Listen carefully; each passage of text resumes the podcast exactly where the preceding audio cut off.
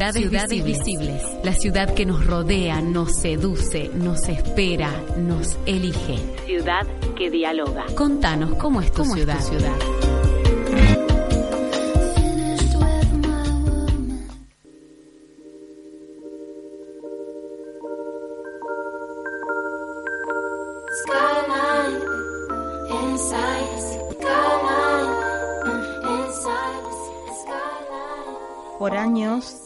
Disfrutar del error y de su enmienda, haber podido hablar, caminar libre, no existir mutilada, no entrar, o sí, en iglesias, leer, oír la música querida, ser en la noche un ser como en el día, no ser casada en un negocio, medida en cabras, sufrir gobierno de parientes o legal lapidación, no desfilar ya nunca y no admitir palabras que pongan en la sangre limaduras de hierro, descubrir por ti misma otro ser no previsto en el puente de la mirada, ser humano y mujer, ni más ni menos.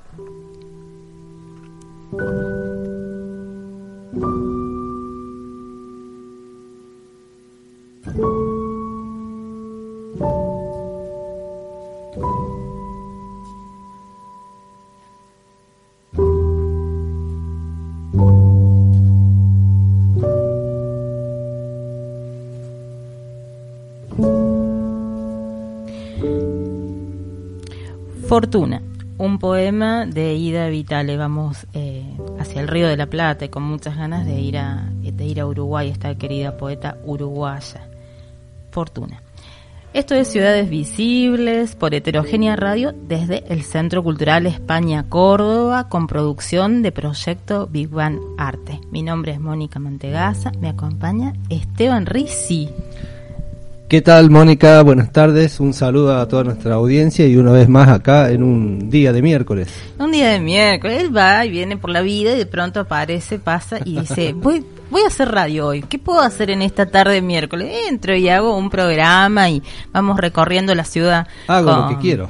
Muy bien, muy bien. Esa es la actitud. Ahí, este, Ida nos, nos introducía en lo que es la fortuna. Bueno, su fortuna es poder estar aquí con nosotros en en la radio, ¿no? Totalmente, un afortunado de poder tener esta tribuna para eh, comentar y, sugerir, por ejemplo, esta muestra que se viene mañana jueves eh, del dibujante Eric Sampieri.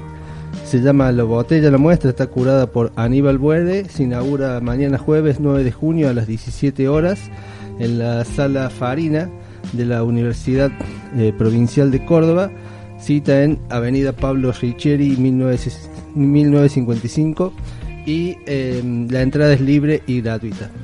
Bueno, ya vamos a estar dialogando con ellos. En algún momento quedaron comprometidos de venir a visitarnos aquí a Ciudades Visibles, así que le mandamos, eh, bueno, toda la para esta inauguración. Saludos a toda la gente también en Sala Farina, este, Verónica Molas, toda la gente, toda la gente del equipo. Y bueno, por allí estaremos seguramente visitando y recorriendo la muestra de Eric Sampieri con curaduría de Aníbal Buede.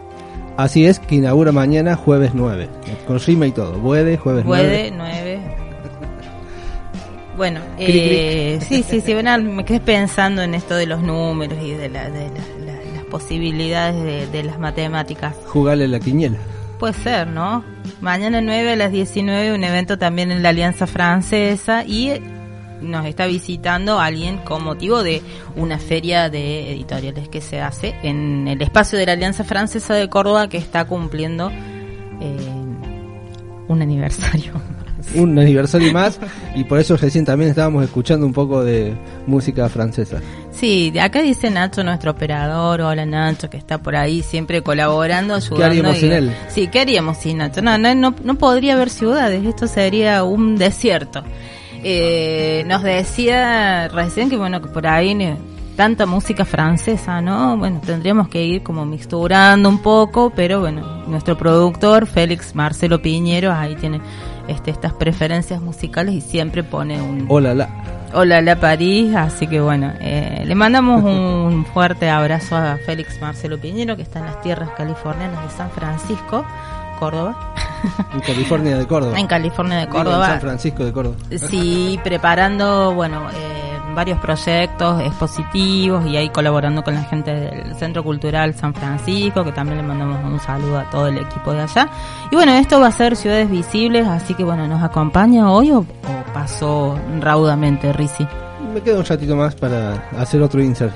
Bueno, me alegro mucho. Seguimos después con los recomendados. Dale, dale, cómo no. Escuchamos algo de música, Nacho, y recibimos a nuestro primer invitado que nos viene a contar algo de libros, voces, ferias.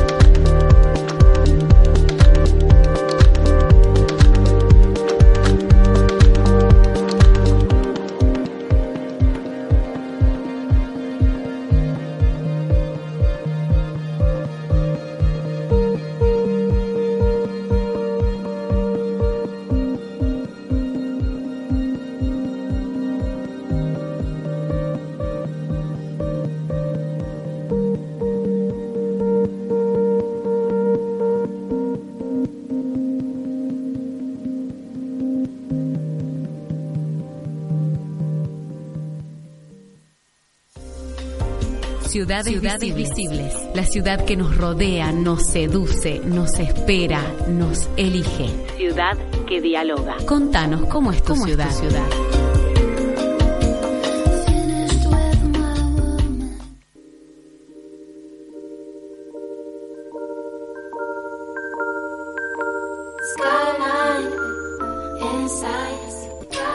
Bueno, y seguimos recorriendo ciudades visibles en Heterogénea Radio. Por ahí estamos este, con Esteban, con todo el equipo desde distintos lugares, distintas ciudades. Y bueno, vamos a eh, presentar a nuestro invitado, Seba Maturano. ¿Cómo estás? Buenas tardes. Buenas tardes, ¿cómo andan? ¿Cómo va todo? Bueno, bienvenido y ahí están, estamos palpitando este este encuentro, esta feria de editoriales Tilde, ¿no? Que ha tenido, recién hablábamos de la repercusión que está teniendo esta eh, esta propuesta, este encuentro. Bueno, contanos un poco de, de, qué se trata, a pesar de que ya lo, lo hemos leído, lo hemos este, difundido cómo surge esta, esta iniciativa. Bueno, son tres editoriales que están trabajando y, bueno, han, tenido una gran convocatoria. Sí, sí, sí, bueno, esa es la, expectativa que, tenemos.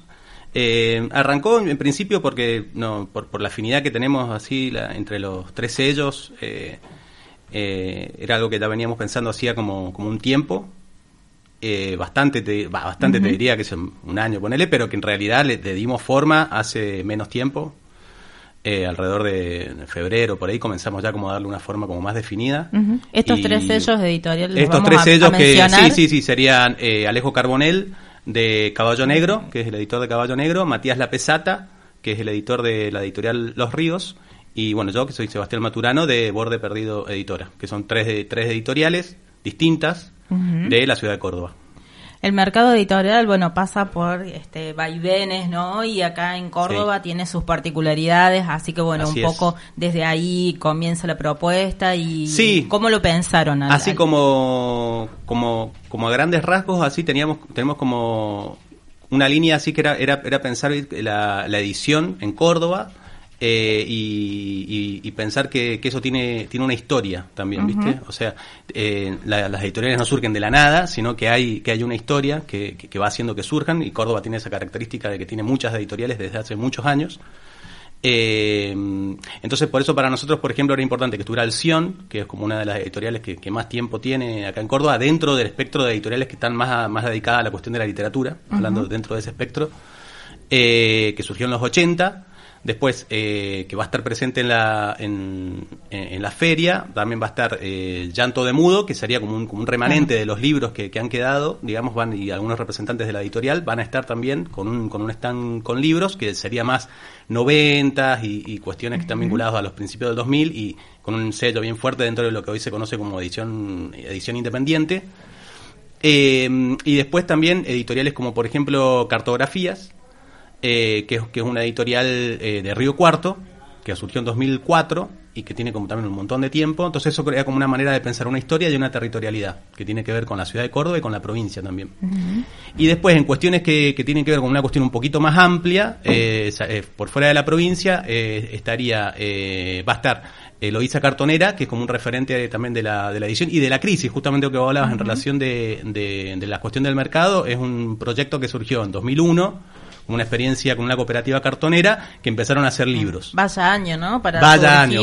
una editorial, ¿no? Eloísa Cartonera, que es todo un referente hoy, todo como que fue atravesando diferentes crisis con las que estamos como, como siempre en esto, ¿no? De, de, pensar cómo sorteamos eso, cómo, porque de pronto están en la editorial los proyectos autogestivos, están los lectores, porque de hecho sabemos que hay mucha gente que lee, cada vez hay más gente que lee de diferentes formas, dispositivos, pero bueno, hay algo que pasa con la cuestión del mercado editorial, con las cuestiones de las políticas culturales, y que eso también provoca seguramente una reflexión por parte de ustedes a la hora de presentar este proyecto, tilde, esta propuesta, ¿no? Sí, eh, sí, por un lado eh, está la cuestión, digamos, de, que siempre, o sea, bueno, vivimos en Argentina, sabemos que hay como, como ciertas problemáticas así económicas, sociales, así como, como permanentes que se suceden a lo largo de la historia por distintas razones. Ahora estamos en una particular quizás se parece a otras que también han habido quizás, y, siempre, digamos, es complejo para todos. Sumando particularidades a lo largo de la historia. Sí, y que, y que tiene como esa esa característica, digamos, si se quiere, y que, y que siempre es complejo iniciar proyectos que, que tienen una parte comercial, pero que también tienen una parte cultural y artística. Eh, pero digo, eh, a pesar de que, que sí, que muchas veces eh, hay muchas adversidades, también, también sucede, digamos, si quieres por la positiva, que, que estos proyectos que ya tienen como sus buenos años, eh, que, que vienen existiendo desde que existen, hay también muchos lectores que se interesan por esa eh, eh, por lo que proponen estas editoriales. O sea, entonces eh, muchas cuestiones que están vinculadas a, la- a las artes contemporáneas, a la literatura contemporánea, a las producciones nuevas y todo eso pasa en gran medida por estas editoriales pequeñas y medianas. En- en- con lo cual, digamos, hace que también, de alguna manera, eso siga, siga circulando, ¿viste? O sea, porque hay autores, hay lectores, Claro. hay editoriales, entonces Ay, como... Sí, como que están dadas las condiciones, pero hay que seguir ajustando y pensando, ¿no? Así es. seguimos con la Sí, sí, producción y con, con la circulación eh, de las editoriales. Seba, te quedas un ratito más y seguimos charlando y me contás un poco sobre las actividades que va a haber en la Alianza Francesa de Córdoba este viernes y sábado. Viernes y sábado desde las 16 Desde las 16. Bueno, ya me contás todo. Dale.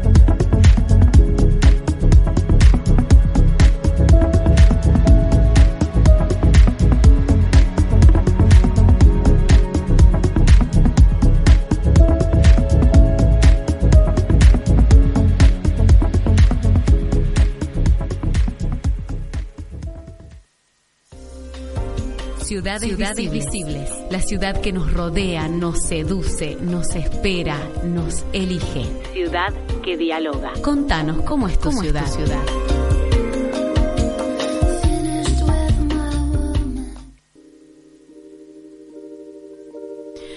Y seguimos recorriendo ciudades visibles por Heterogénea Radio desde el Centro Cultural de España Córdoba con producción de Proyecto Big Bang Arte. Y bueno, seguimos charlando con Sebas Maturano por el tema de las editoriales, la propuesta que hay este fin de semana en la Alianza Francesa de Córdoba, allí en Ayacucho 46.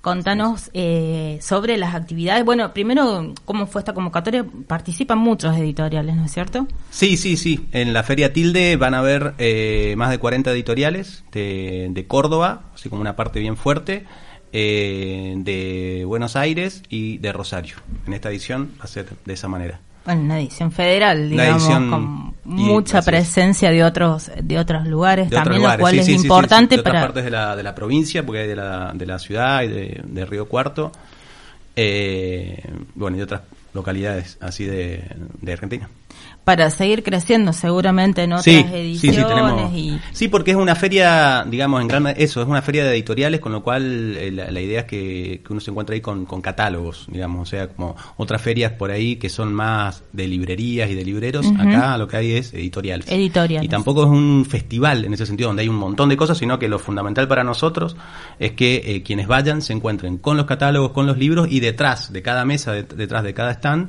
a un editor, una editora eh, para poder conversar, conversar, conversar y que les cuente sobre los libros, sobre las propuestas que tiene. También van a haber obviamente descuentos, eh, promociones y todo, todo ese tipo de cosas, digamos, para la, para la ocasión.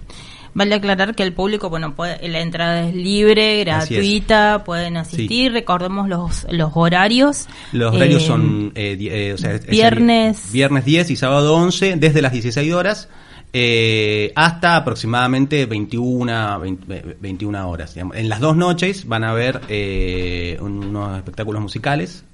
Eh, el viernes está Nadia Zapag y el sábado Fabricio Morales.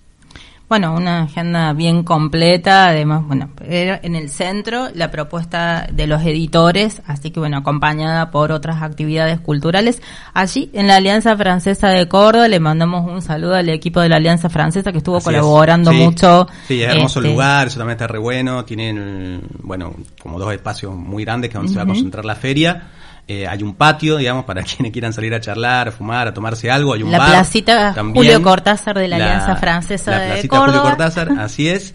Y bueno, un auditorio, Eh, donde, donde van a ver estos momentos musicales y también una lectura de poesía y la presentación eh, de un libro de la editorial eh, Los Ríos que se llama Otro País. ¿Esto cuándo va a ser? Esto va a ser el sábado a las 18 horas. Eh, bueno, de todos modos vamos a compartir el link y bueno. el horario, pero si no me equivoco es así. El sábado seguramente va a haber mucha gente, bueno, fin de semana, así que bueno, ideal para que lo recomendemos y, acompañemos. Eh, nos vemos allá, nos encontramos allá. Sebas, muchas gracias por estar en Ciudades Visibles, en Heterogénea, bueno, todo el éxito y bueno, aguanta el mercado editorial, las propuestas, las propuestas, muchos libros, muchos lectores y muchas coordenadas posibles, como decimos nosotros. Muchísimas gracias, muchísimas gracias a ustedes por, por la invitación y por el espacio.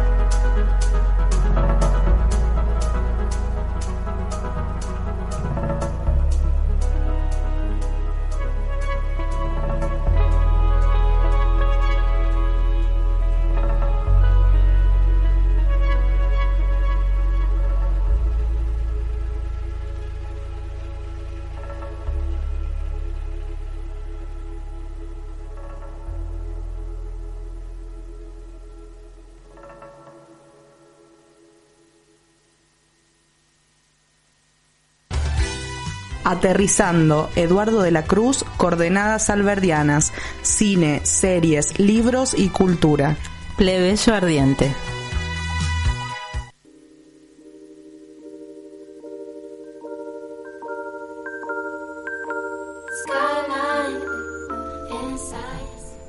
Seguimos en Ciudades Visibles y llegó el momento más esperado de junio del año, digamos, o sea, este, ahí y cada tanto, los vivos venimos cada tanto. Sí, sí, aparece. Estoy siempre presente. Logramos que venga Rice, que está por allá, pero está como... Estamos charlando con Rice, estamos charlando. Sí, sí, pero ahí vio su alfombra roja, todo eso, ¿no? Me encontré con Vivi Posebón, mire, mire, mire, quién me recibió. encuentro. No me reciben las autoridades, pero me recibió Vivi Posebón. Muy bien, que, ahí están a full con, con las jornadas del cuarteto. Y me encontré con muchos exalumnos, entonces hay una exalumna que está haciendo un tallercito aquí. Usted puede venir y corregir los exámenes acá, ya le da no, la... Sí, no. Pues yo le pregunto de qué años son, porque me olvido, estoy mayor. Eso, sí, como la C500 en heterogénea, un espacio especial, podemos hacer una columna. En España Córdoba con ha vuelto a tener esa esa energía que tenía en su momento, entonces está como Además estamos nosotros, así que como no va a estar lindo. Porque le contaba que empieza el día muy temprano. Voy ahí a la UPC que usted conoce. Sí. Tempranísimo. Corales Rojos va temprano a la UPC. Primer ya deberíamos desterrar esos primeros módulos de siete, de 8 de la mañana, 7 y 45 y demás. Sí. Em, y sigo con una road movie. Y vio que la ciudad está complicada. No sé si usted transita. No, usted no transita tanto a la mañana porque está trabajando. Estoy en el, sí, en el, estoy en, el, en mi palacio. pero está colapsada porque está, es para caminar. No se puede andar ni en ningún medio de transporte, es para cruzarla a pie. Y se observa, pero bueno, así que, y ahora ven, salía de Güemes y se puso nubladito. Claro. Porque estaba linda la tarde. Un día gris, junio, miércoles. ¿Qué otra cosa podemos hacer que no sea escuchar radio y, por supuesto, heterogénea y a plebeyo ardiente? Bueno, esto es el momento más esperado del año. Feliz día. Feliz día para nosotros, somos todos periodistas. Bueno, todos somos este, periodistas. Y bueno, qué situaciones que estamos pasando, ¿no? Por, pensando en los medios, pensando en, en las eh, ciertas situaciones, violencias y tantas cosas que están, precarización laboral y tantas cuestiones que tenemos que, eh, bueno, poner en el centro de las agendas. Es un día no para celebrar, como decía yo en redes y ayer también lo he dicho en algunos lados, es para poner eh, sobre el tapete, porque los compañeros de prensa que están en los medios no han arreglado sus paritarias y demás, con sueldos de hambre. Es terrible porque los, los, los dueños de los medios o los que tienen la posibilidad de, de pagar, no aceptan el aumento, digamos. Y ellos se hacen con el trabajo de sus Claro, estamos generando hacen contenidos. Sus ganancias, digamos. Entonces es como muy terrible. Eso por un lado salarial y condición laboral, porque es importante. Hay muchos periodistas que han sido quedados sin trabajo, sin lucro cesante o retiros anticipados, esas cosas que se hacen. y a su vez esta semana en Córdoba también tenemos un caso de violencia importante que gracias a la colaboración del CISPREN se está tratando de mediar porque hay medios de comunicación que para que vos estés dentro de ese medio, y eso me lo contaba el Dante Leguizamón, no te permiten que te agremies. ¿sí? claro. En, en, la cadena de la calle Alvear no podés estar agremiado si querés.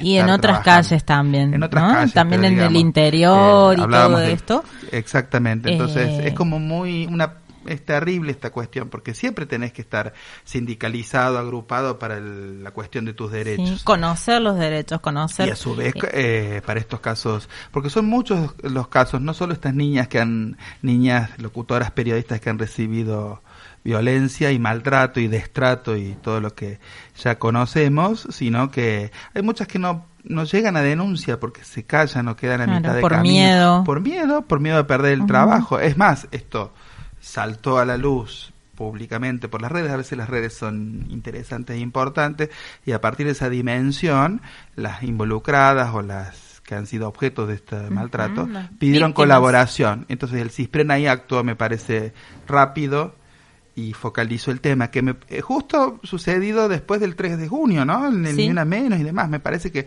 nos estamos acostumbrando de, en una hora buena a estos, porque antes pasaba Esto pasaba Desapercibido porque totalmente. era un chiste más, era un entonces vos no le podés pedir a una empleada tuya determinadas cuestiones como parece que ha sucedido en este tema. Así no que, bueno, agremiarse, no conocer demás, sus eh, derechos. Por mejores condiciones laborales porque por el porque la precarización es muy fuerte en el gremio periodístico y ese y el destrato y el maltrato porque a veces creemos que es porque hay que estar en el medio y aguantas cualquier cosa. Y hay cosas que se llaman no so- destrato una palabra que yo ahora que estoy en los medios la la que veo a diario y es como eh, es como complejo. Y si todos los días recibís ese destrato cotidiano es como que mella. Y además eso mella en la tarea y en la actividad periodística. Por supuesto, es un Entonces, impacto directo. entonces el que está ahí lo tenés ahí como empleado te hace lo justo y necesario digamos no Claro, lo tenés sin activo. motivación, sin ningún este, Así incentivo que, bueno, para eh, hacerlo. Es un día para, Para reflexionar. peleando, reflexionar y demás. Y yo te había traído unas peliculitas que hablan del cine y del periodismo, por si tenés ganas de ver. Esas Porque viste que el cine, el cine te- hay como una lista extensa. Tengo como más de 40 películas donde el oficio periodístico está. ¿Sabes que el- hay una película de Chaplin?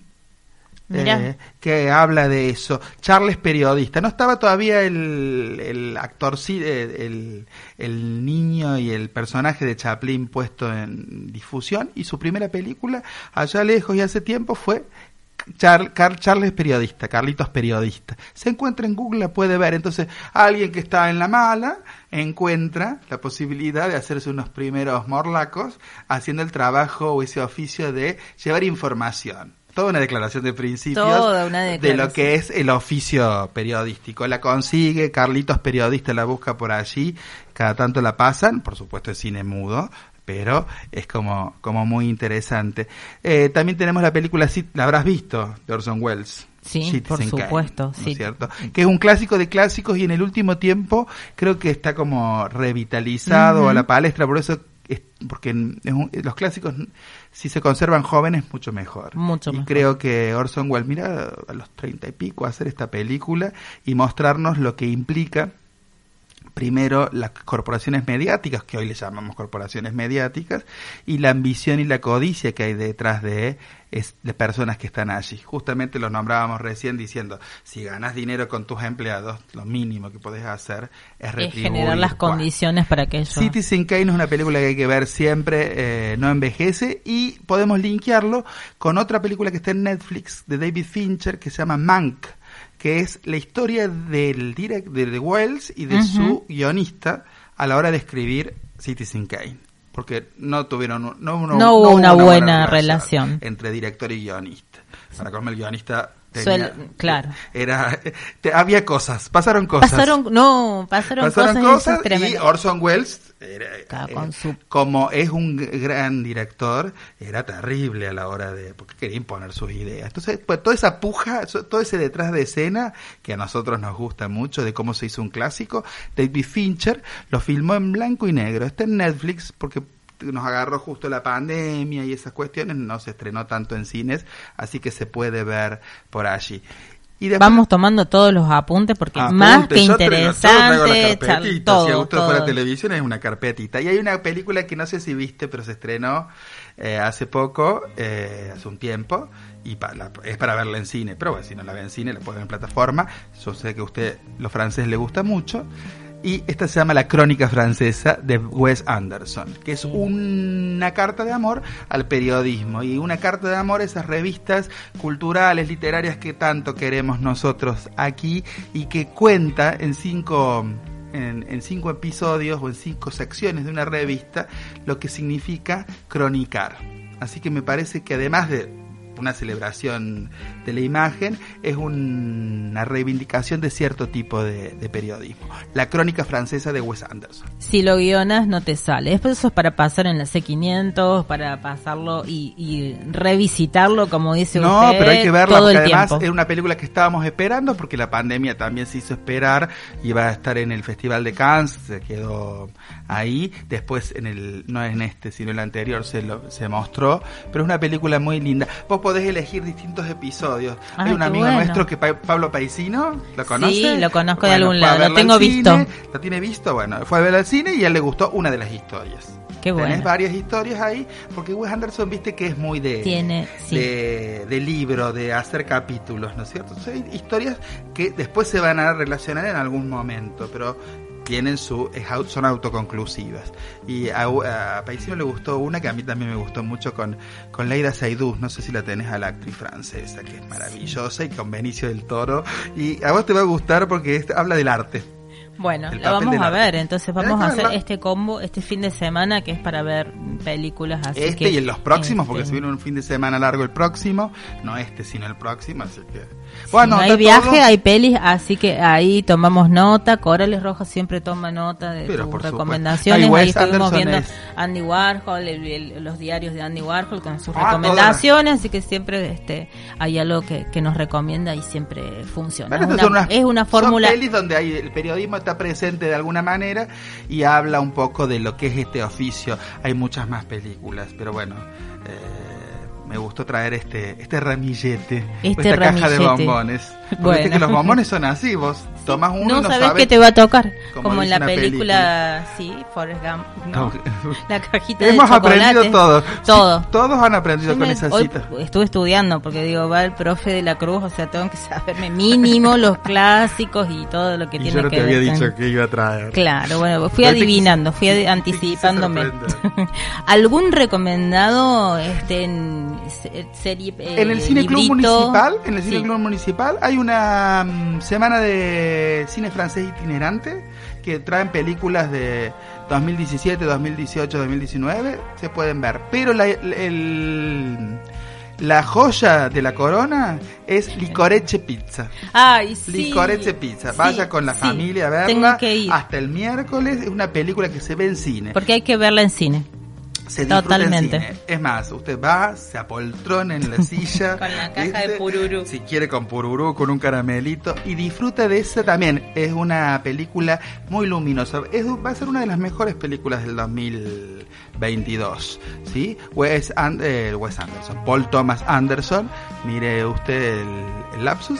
Es un director que, del cual hay que ver todo. Pero sus películas anteriores son más oscuras porque se mete en la condición humana y en el bien, el mal. Pero esta película es súper luminosa, está eh, basada en su adolescencia, que él vivió en esos lugares, y hay una historia de amor que no se, no se concreta, faltar.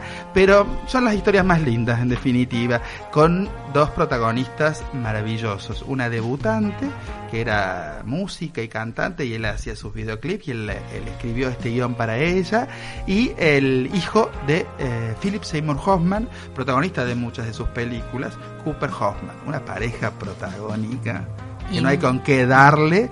Y unos personajes que están ahí alrededor porque muchos amigos de Paul Thomas Anderson fueron a filmar y a, hacer cameos.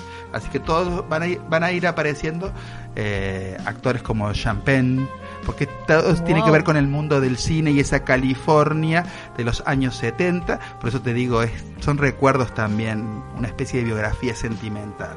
Una música exquisita. Tiene todos Y- los Una condimentos. luz y una paleta de colores Qué lindo. que vos vas a, salís del cine levitando. No, Así que si no te la vendí. No, sí, vendido, vendido. tac. Vendido. Licorice Pizza es una película que hay que ver y si tenés ganas, como en la crónica francesa, a mí me gusta mucho eso, bajar las bandas sonoras o Por tenerlas supuesto. ahí eh, como Sí. playlist. Nuestro Usted- productor siempre baja bandas francesas, así que bueno, este, en Usted este que caso, viaja mucho, va y viene, ¿sí? O si no anda por la más calle. o menos ahora, bueno, pero bueno. cuando... Eh, y si no en casa. si no en Pones casa, vamos y hacemos los todo, sábados de limpieza, mapa, pones a... una banda sonora, la de la crónica francesa, Imperdible. y la de Licoreche Pizza, mucho mejor. Un poquito de música y hacemos un cierre espectacular porque este red carpet hoy estalla. Es histórico. Es histórico.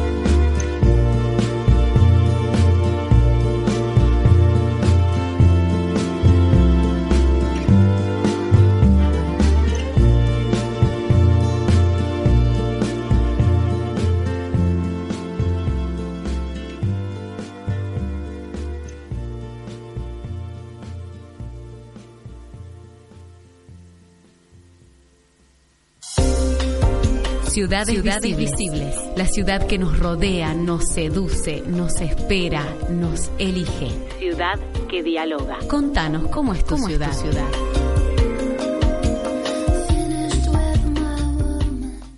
Continuamos en Ciudades Visibles en este día de miércoles acá con el gran Eduardo de la Cruz, a quien cariñosamente le decimos el profe.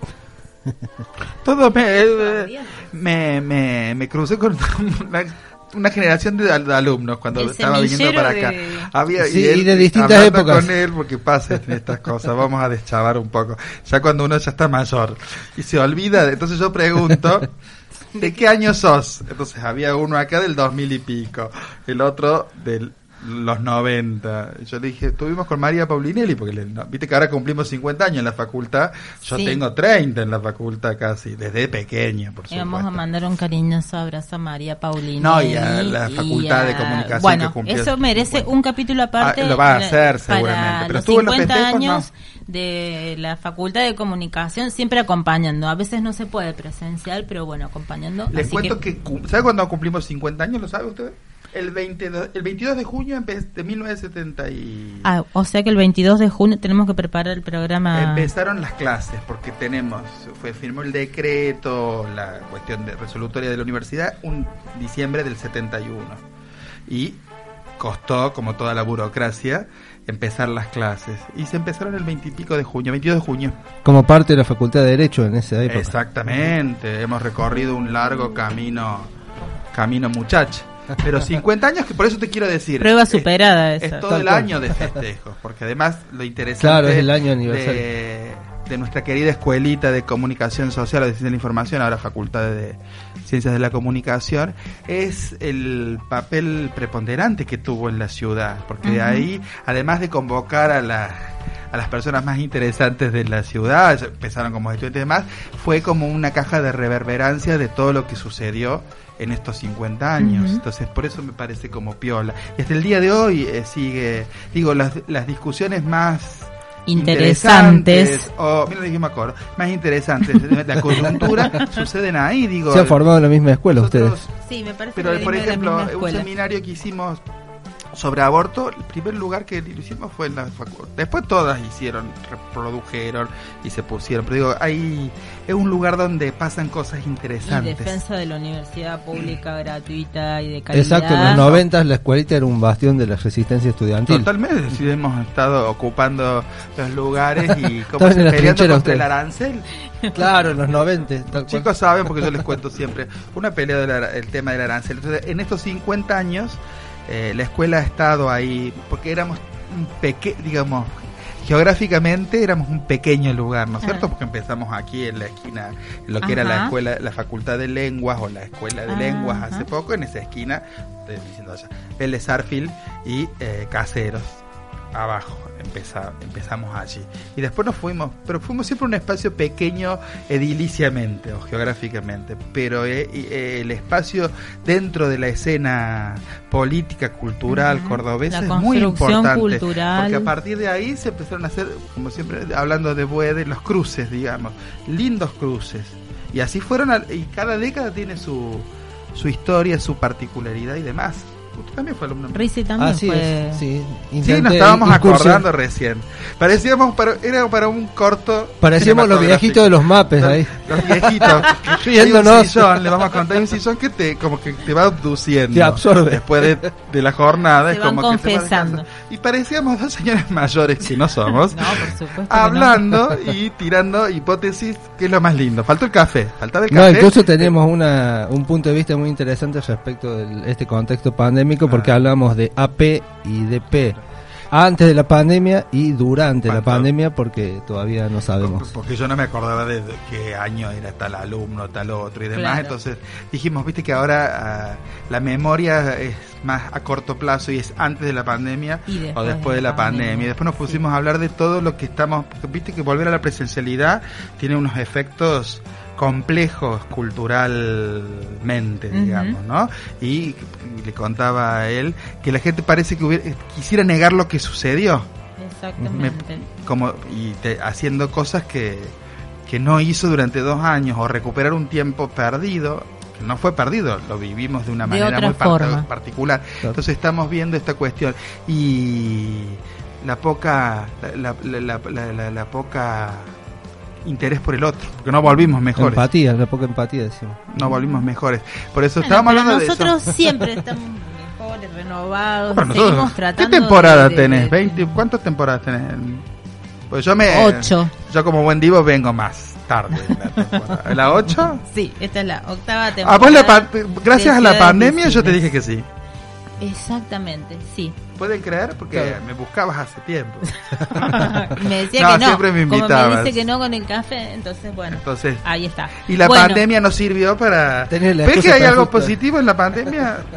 se ya soy que... definitivamente en nuestro, corazoncito de la ciudad. Y mira lo loco, después me llaman de la tele y hago un programa que se llama Ciudad U. Y esto es Ciudad Visible. Claro. Estoy Nosotros fuimos urbano. Sos urbano, pero soy urbano. Netamente urbano. Nunca el campo. Nunca el campo. Bueno, esto es, fue y será Ciudades Visibles. Esteban Rizzi tiene algún otro recomendado, Recomendado. y el, no, el vamos. recordatorio del recomendado anterior, mañana jueves el 9 de junio a las 17, el mensaje, la botella, una exposición individual de Eric Sampieri con curaduría de Aníbal Buede en la sala de exposiciones Ernesto Farina, Ciudad de las Artes. Muy bien. Y la curador. Tenés que. eh, tenemos- quiero conversar con Puede curador. Sí, hay que ir, hay, que, ir. así Yo voy a pasar hoy. Hoy era muy temprano cuando fui a dar clase porque la sala abre a las 10 y todavía no estaba habilitada. ¿Va a ir usted a la, a la Sí, al- sí, vamos a pasar en algún Les momento. pido una foto vamos- juntos Bueno, por redes. Bueno, Así. lo voy a No, tener pero en está cuenta. bueno, está bueno Porque eso. estamos en muchos. eh, bueno, mañana está Ah, mañana hay un mucha evento de gastronomía francesa y después Ay. editores y después. Así que, pero a Buede y a San Pierre los comprometimos para venir a visitar Bueno, ciudades visibles. Así con, que, con esa gente, este, selfie. Selfie, selfie. Así que bueno, bueno, está bueno eso para... Porque está teniendo linda actividad la sala. Mucha y muy buena actividad. muy de buena mucha curaduría calidad, muy buena de la curaduría. gente y demás. Yo los invité a los alumnos hoy, me acuerdo. Bueno, Eric Sampieri, por ejemplo, es un eximio dibujante, a su vez docente también y de larga data de los tiempos de Aníbal. Era compañero Bueno, de- vamos a ver algo bonito entonces, me parece. recomendable. Bueno, todos los recomendados, ya saben, tienen ahí todos los apuntes, así que bueno, nos encontramos el próximo miércoles en Ciudades Visibles, como todos los miércoles, los días de miércoles, a las 5 de la tarde por Acá en. Heterogénea Radio. Gracias. Chau. Chau.